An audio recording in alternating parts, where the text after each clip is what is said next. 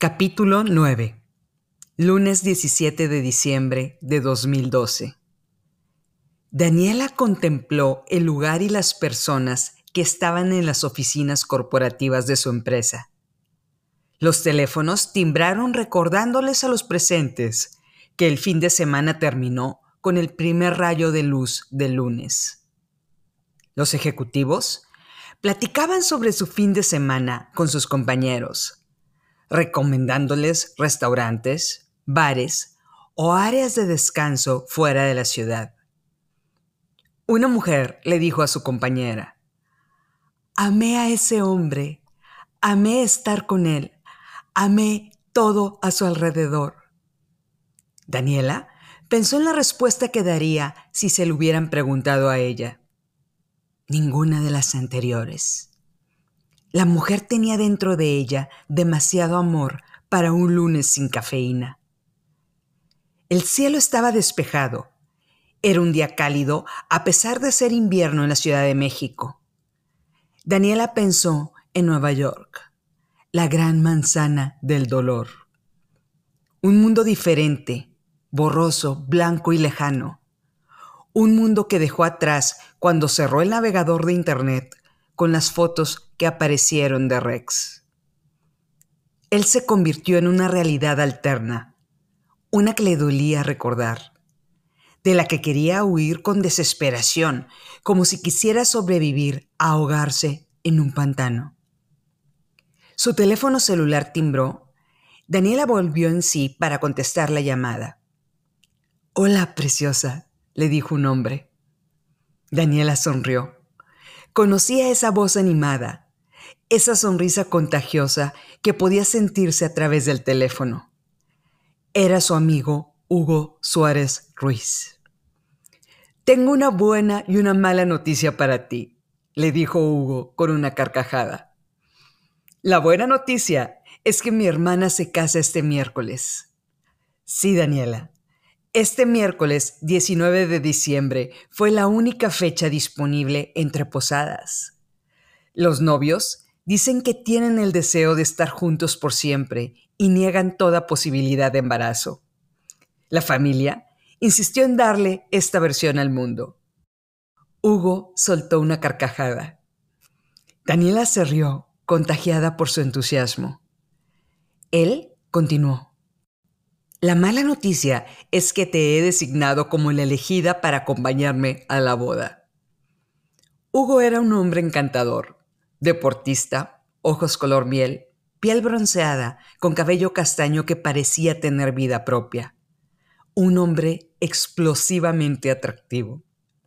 Divorciado, conocido por ser un trabajador compulsivo como banquero, nivel de trabajo que hizo que su matrimonio fracasara Hugo no tenía hijos y se sabía que huía del compromiso. Daniela conoció a Hugo en una boda y la química fue instantánea, aunque ninguno de los dos hizo un esfuerzo por pasar a una relación más allá de la amistad. La diferencia de edad era de casi 10 años y Hugo fue muy cauteloso en hacerle saber lo atractiva que le resultaba, pero nunca dio un paso más un juego que habían vivido durante meses. Daniela se rió. Qué bien se siente poder reír de nuevo, pensó. Estoy en la Ciudad de México, Hugo. La posada que nos ofrece la empresa se realizará mañana martes. Tenía pensado quedarme aquí hasta el fin de semana. El corporativo nos dio esta prestación por los resultados obtenidos en lo que va del año.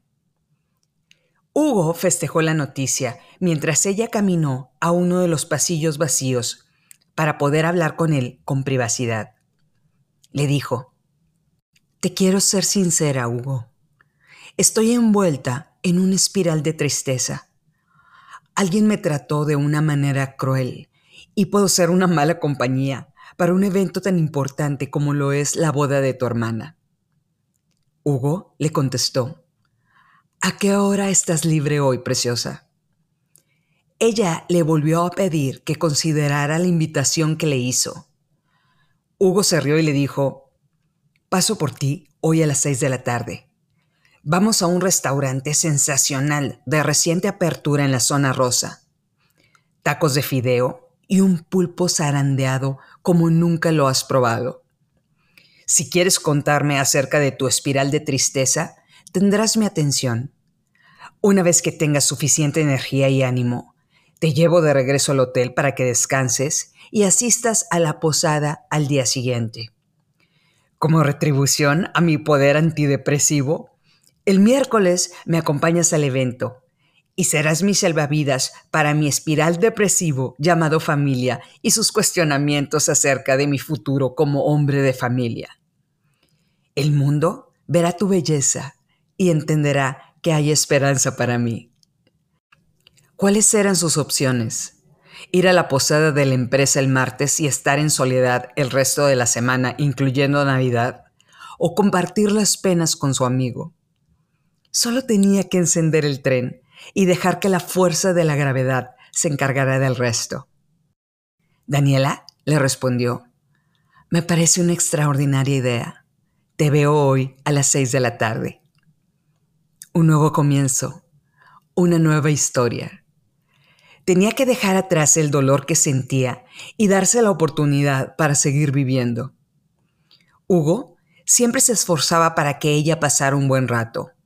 Era el momento para avanzar. Hugo llegó por Daniela a las oficinas corporativas de la empresa. Se bajó del carro dándole un abrazo fuerte, la tomó del hombro y le dijo que estaba feliz de verla de nuevo. Una supervisora de la agencia, que iba saliendo de las oficinas, le hizo una señal de aprobación acerca de Hugo. Daniela sintió que su espíritu regresó con la calidez que su amigo le estaba mostrando. Tardaron una hora en llegar al restaurante azteca. Hugo le platicó acerca del temblor de la semana pasada, cómo el movimiento telúrico hizo que los inquilinos evacuaran el edificio. También le dijo que la contaminación de la ciudad iba bajando con el nuevo programa vehicular. Las voces de los comensales en el restaurante mostraron que el lugar tenía vida propia algunos artistas de telenovelas y productores de cine mexicano estaban presentes y saludaban a las personas que se les acercaban para platicar con ellos. Parecían escogidos para una película de alto presupuesto. Las risas y el bullicio hacían sentir a Daniela que vivía una realidad lejana a la que sufrió el fin de semana. La música del restaurante le daba armonía a la convivencia era amena y apropiada para el lugar. El olor a comida, a grasa, a especias y a hierbas se sentía en el ambiente y era parte de la experiencia del lugar. El restaurante tenía una promesa de valor única, con un diseño de cantina. El mobiliario era de madera y el servicio era impecable por parte de los meseros, el mejor que Daniel había visto. Estos meseros parecían que tenían la mirada fija en Hugo y en ella para saber qué era lo que necesitaban. Chicharrón de pulpo para la dama, le dijo el mesero poniendo un plato frente a su mesa. Ribaya la sal para el caballero. Si la dama sí lo desea, podemos servirle una margarita de especialidad. Esta semana la más solicitada es la margarita de guanábana y fresa. Dado el color femenino de la bebida, solo se ha servido a las damas y a un par de caballeros rebeldes que se atrevieron a ponerla en sus manos. El mesero continuó. En caso de que no fuera del agrado de la dama, el costo corre por cuenta de la casa. Hugo respondió, Tráele por favor esa margarita rosada. Omite el tequila, amigo, por favor está tomando un medicamento que restringe el consumo de alcohol. Daniela sonrió. Le gustaba esa sensación en su vida, esa interacción que le hacía sentir parte de algo. Hugo le dijo, manteniendo el buen ánimo, Después de cuatro margaritas sin alcohol y todo lo que hemos comido, soy todo oídos para que me cuentes de ese hombre. Daniela le sonrió tratando de esconder su dolor y le dijo de forma pausada, Conocí a la persona equivocada, un hombre que tenía la etiqueta de obscuridad en la frente. Creo que tiene serios problemas de confianza. Es un hombre que tiene un comportamiento errático. Yo debí haber puesto un alto en algún momento, fallé en hacerlo y pagué el precio por mi falta de decisión. Daniela bajó la cabeza tratando de encontrar un momento de valentía para volverlo a ver a los ojos. Subió la mirada y enfocó la atención de nueva cuenta en él. Hugo le dijo, ¿te lastimó de alguna forma? La pregunta trató de parecer casual, pero era invasiva y difícil de esquivar. Ella se le quedó viendo unos segundos y le respondió, Quiero creer que no, porque aceptar que me lastimó sería un sentimiento profundo del tipo que duele y de alguna forma me ata a él. Fue una experiencia negativa y reciente. Parezco estar lidiando bien con ella. Daniela le sonrió a Hugo mostrándole la margarita rosada. Hugo se le quedó viendo con empatía a los ojos. Cuando le iba a responder, un hombre se colapsó justo detrás de la mesa en la que estaban sentados. Hubo gritos y miedo en general. Varias personas empezaron a desplazarse de un lado a otro. Hugo se puso de pie, tomó a Daniela del brazo, la jaló hacia él y la abrazó con fuerza para protegerla de las personas que iban y venían. Por unos segundos, Daniela contempló a Hugo con detenimiento. Sintió protección y cuidado. Toda mujer debe tener derecho a contar con un hombre que vele por ella. Un hombre que entienda que la protección es como un manto mágico que envuelve los deseos más primitivos de una mujer. Daniela olió el aroma de Hugo, un aroma a frescura.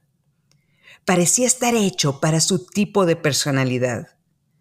Era la fragancia perfecta para lo que él representaba. Cerró los ojos y se dejó envolver por ese sentimiento, esa sensación que había olvidado cómo se sentía desde hace unos días. ¡Un doctor! gritó una señora. Uno de los presentes le dio primeros auxilios al hombre que estaba en el piso. La ambulancia llegó en unos minutos. Le dieron una descarga eléctrica al hombre lo subieron a una camilla y lo sacaron del restaurante. Las personas que estaban con él salieron a toda prisa detrás de la camilla. Tiene pulso, gritó la enfermera de la ambulancia con la intención de tranquilizar a los comensales. Las personas le aplaudieron al señor que le dio primeros auxilios. Le salvó la vida al hombre. Hugo sonrió. Mantuvo el abrazo fuerte a Daniela la cual todavía estaba respirando su fragancia. Hugo volteó a verla, entendió el momento por el que estaba pasando, le pasó la mano por el cabello contemplándola y se le quedó viendo fijamente a la boca. Esa mirada estaba lejos de ser un gesto de amistad. Daniela se dejó envolver por la sensación de protección y ternura de Hugo pero la sombra de Rex la cubrió a kilómetros de distancia. Era imposible lidiar con ambos sentimientos al mismo tiempo. Se hizo hacia atrás con cuidado, alejándose del abrazo, y empezó a aplaudir sonriendo, como los demás asistentes. Hugo se sintió frustrado por la forma que ella había reaccionado, pero logró disimular esa frustración. Daniela sintió que se ahogaba era una realidad que ella tenía sentimientos negativos y profundos hacia Rex. ¿Cómo dejé que ese hombre se apropiara de mi mente? Martes 18 de diciembre de 2012. Rex revisó la carpeta con las cadenas de ADN del político muerto y volvió a leer las notas de la autopsia. Tiene que ser el ADN. Ya probaste todas las combinaciones. Le preguntó al científico que estaba en su oficina. Rex lucía desesperado. Jorge Ramos, el jefe de seguridad, le dijo que los padres del político corrupto habían muerto años atrás. Era imposible hacer pruebas de ADN para poder encontrar un rasgo común sobre la predisposición genética del político. Sintió que el tiempo se le venía encima. Si pudiéramos exhumar los restos de los padres de este hombre, dijo el científico, posiblemente podríamos encontrar... El teléfono de Rex timbró con una alarma de mensaje. Había pocas personas en las que tenía una alerta establecida. Personas a las que le necesitaba contestar en el momento que escribieran. Rex vio en su teléfono un mensaje del doctor Nikolai Petrov. Código verde. Venga tan pronto como pueda. Rex se quedó paralizado viendo la pantalla de su teléfono. Código verde significaba que el doctor Petrov, el hombre que estaba haciendo las pruebas de la sangre, encontró la sangre del paciente cero, la sangre de la persona que sería el huésped del suero. Ahora, a un par de días de la fecha predicha, el 21 de diciembre de 2012 era el inicio de una nueva era, la oportunidad que llevaría a la humanidad a un nuevo ciclo. Rex salió de su oficina sin decir una palabra, ante la mirada de sorpresa de las personas que estaban con él. Trató de mantener la calma, pero caminó a pasos acelerados. Llegó a las instalaciones que se utilizaban para las actividades relacionadas con el suero. Al entrar al laboratorio, vio el ritmo de trabajo automatizado que se llevaba con las muestras de sangre. El doctor Nikolai Petrov estaba esperándolo en su laboratorio privado. Rex se desesperó cuando los protocolos que él mismo había autorizado detenían su paso, pero ocultó su frustración. Ya había encontrado la muestra, solo tenía que poner en marcha el proceso. Rex había invertido enormes cantidades de recursos para establecer sociedades con las principales autoridades carcelarias de Latinoamérica relaciones comerciales con políticos y personas enfocadas en hacer que lo que él les solicitara sucediera. Solo tenía que encontrar al paciente cero, y el código verde mostraba que ya lo había encontrado. El doctor Petrov lo recibió con una expresión de triunfo en la cara y le dijo, es la muestra especial.